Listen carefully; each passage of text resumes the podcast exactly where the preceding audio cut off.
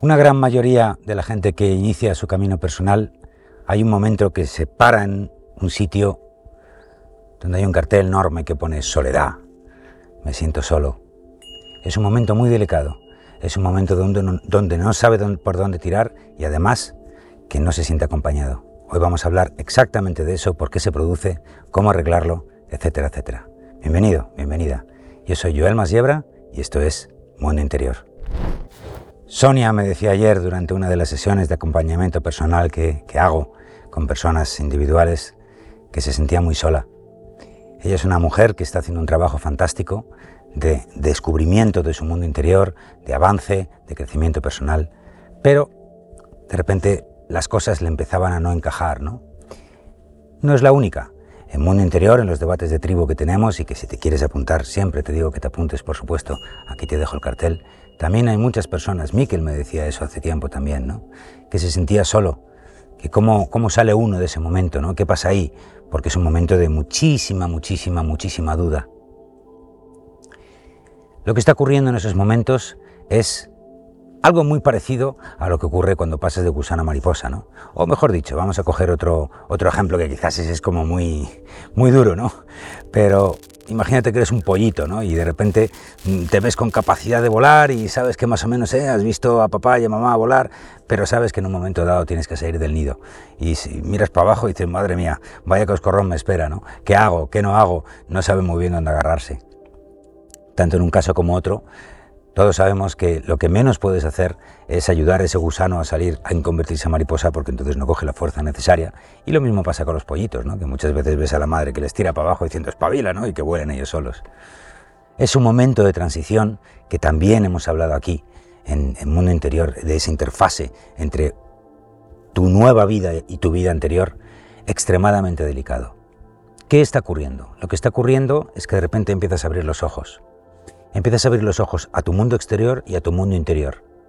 Y empiezas que hay un montón de cosas que no encajan ni en tu mundo exterior ni en tu mundo interior.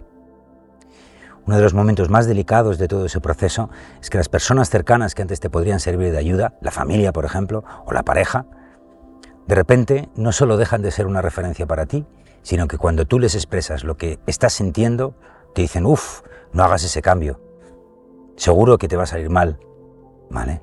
O simplemente te tildan directamente de loco, o no te entienden, o pierden la perspectiva, ¿no? Tú no eres quien yo, creía que eras. Yo no me casé con, con esta persona que tengo delante mía, ¿no? Y es verdad, y tienen razón. Lo que está ocurriendo hoy es un cambio de programación. Ellos siguen con la programación de siempre, siguen en su zona de confort, independientemente de que tengan o no tengan que hacer un trabajito personal. Pero de entrada ellos, obviamente con el amor que te tienen, te, suponiendo que estamos hablando obviamente de personas cercanas y amorosas para ti, te están brindando las conclusiones de su propia programación. Y sin embargo, lo que tú estás haciendo es cambiar la programación. Estás cambiando una forma de ver la vida por otra, ambas perfectamente válidas, pero diferentes. De forma y modo que cuando uno analiza la misma información que le rodea, con otro programa, las conclusiones son muy diferentes, incluso diametralmente opuestas.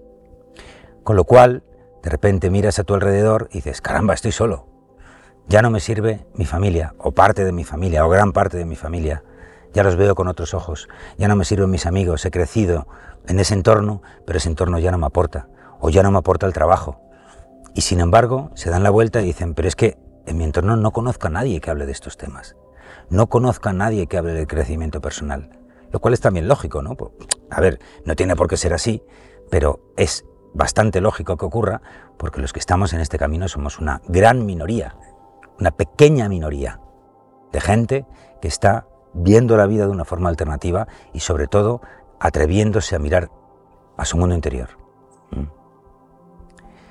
Sin embargo, esa sensación de que está solo es solo temporal. La experiencia es fundamental en todo esto.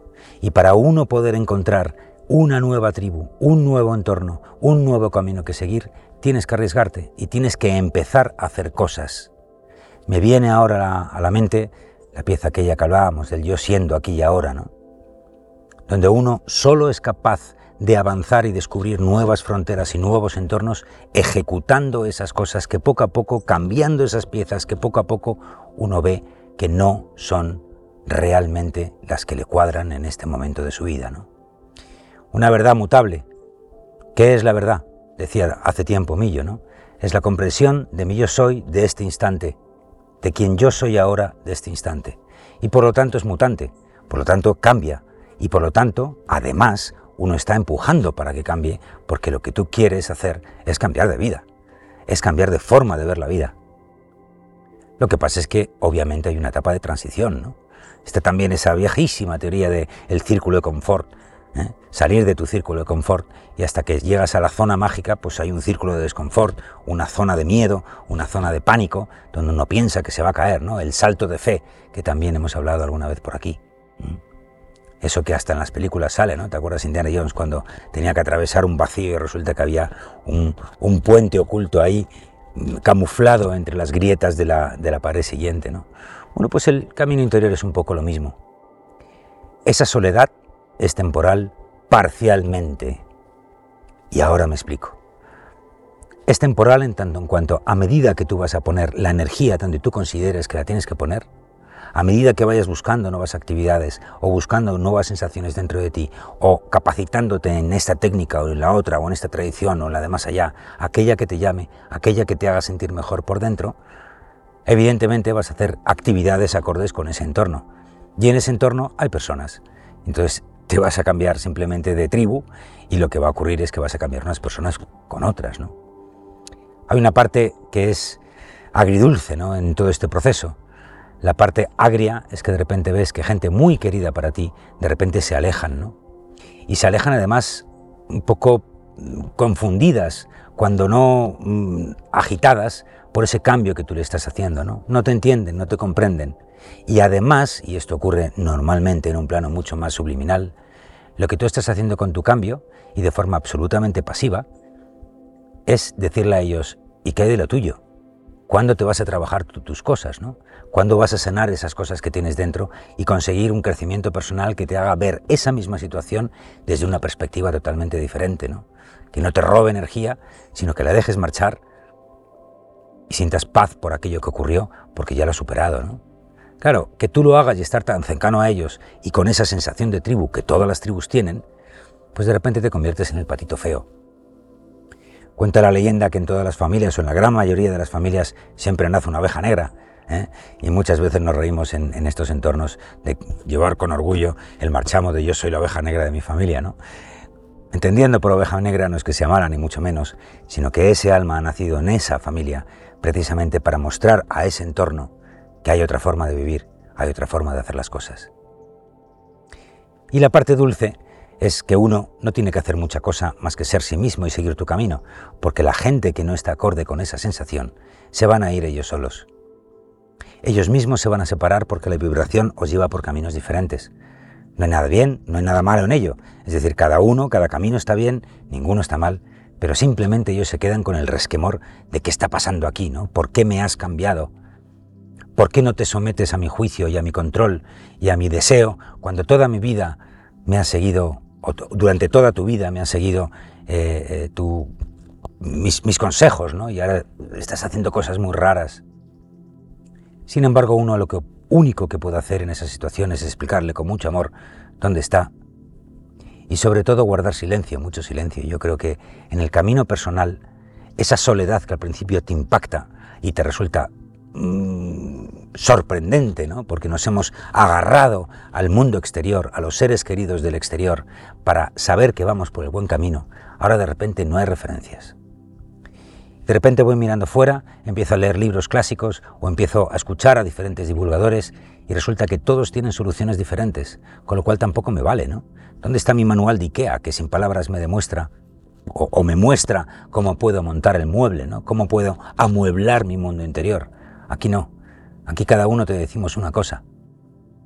Y todos te decimos, o debería, o por lo menos yo te digo, el manual de usuario te lo tienes que escribir tú.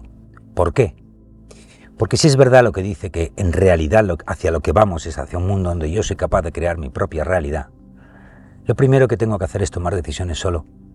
La soledad del yo soy no es algo, y aquí viene la otra parte, ¿no? que te dice, eso es verdad y es mentira. No, no solo es algo que te enfrentas y lo que, que tienes que asumir e integrar, sino que te tienes que acostumbrar que eso va a ser un pilar principal para ti. Si mi centro interior es mi principal foco mi principal brújula de por dónde tengo que ir, nadie más tiene mi centro interior.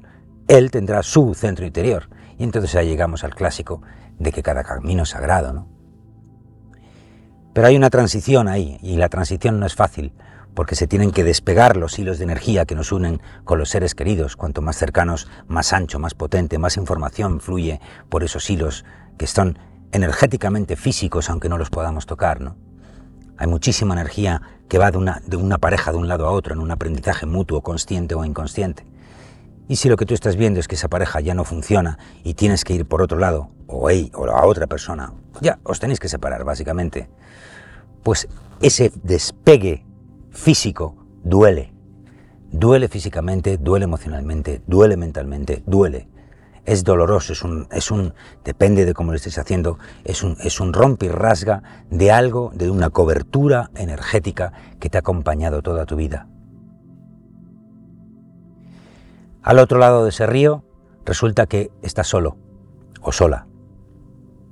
Y vas a seguir solo o sola. Pero sin embargo, vas a encontrar otra gente, otros guerreros y guerreras que también están solos y solas, porque su centro interior no depende, no energéticamente, del exterior, sino del interior. Y ese solo lo puedes alimentar tú. La gran diferencia es que cuando llegas a una tribu que está en el crecimiento personal y respeta a todos y cada uno de, los caminos, es muchísimo más fácil compartir información entre ellos. Y entonces son otras cosas las que te unen con ellos, ¿no? Eso es precisamente, perdón por la repetición, no quiero convertir esta pieza ni mucho menos en un reportaje, pero sí por supuesto defender nuestra propuesta a los debates de tribu, ¿no? Donde se mezclan gente que acaba de empezar o gente que lleva muchos años en esto. Todos juntos, como las antiguas tradiciones, en el mismo aula, ¿Por qué? Porque lo que no dice uno lo dice el otro. Cuando no es una perspectiva es otra, y todas son válidas. Pero el que viene de nuevas tiene mucho donde escoger. Y evidentemente es como si te sueltan, sueltan al niño en la pastelería y dice, come lo que quieras. Claro, pero al principio el niño dice, qué bien, ¿no? Pero cuando se coge el primer atracón de pasteles, pues entonces se empieza a aprender que no todos los pasteles están igual de ricos y ni siquiera todos los pasteles son adecuados para él. ¿Vale? Y ahí es donde precisamente empieza el camino personal en soledad, pero acompañado con otros seres que están en la misma vibración, que eso es lo más importante, y en la misma dirección del camino. Unos cuatro pasos o más, atrás, otros cuatro pasos adelante, da igual, pero más o menos si hacemos un paralelismo con el camino de Santiago, todos estamos en la misma etapa, aunque uno esté un kilómetro para arriba o para abajo.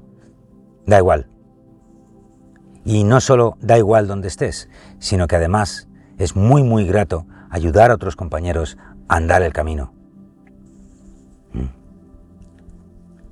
La conclusión de todo ello es que uno se vuelve no solo a sentir acompañado, sino que se siente empoderado en sí mismo.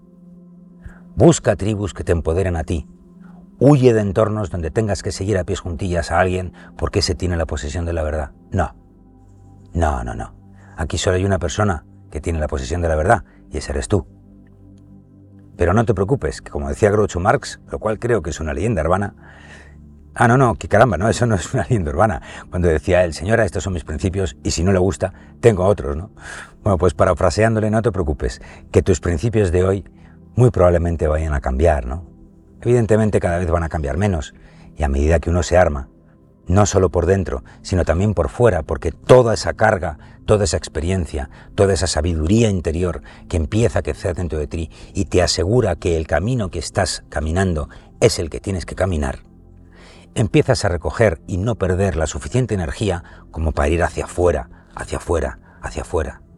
¿Mm? Vas asentándote desde ti hacia afuera en las diferentes capas de tu cebolla, y esa es también una magnífica forma de abordarlo, ¿no? esa soledad, explicándosela primero a los que tienes más cerca y son más afines a ti o por lo menos te tienen más cariño. ¿no?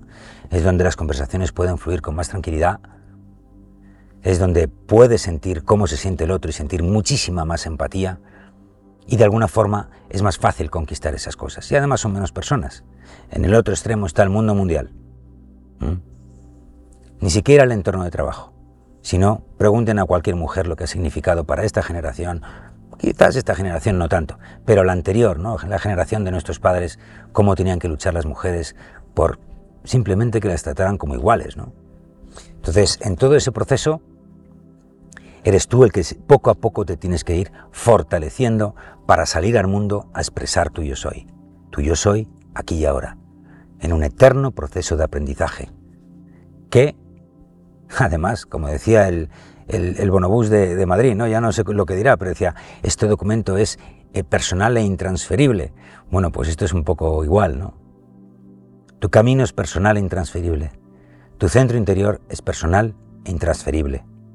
Y tu soledad es personal e intransferible.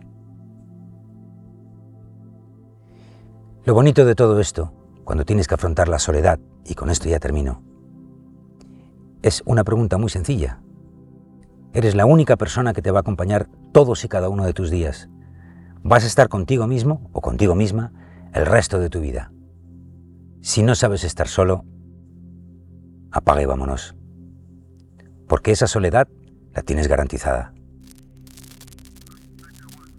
Gracias por estar aquí. Yo soy Joel Masiebra y esto es Mundo Interior.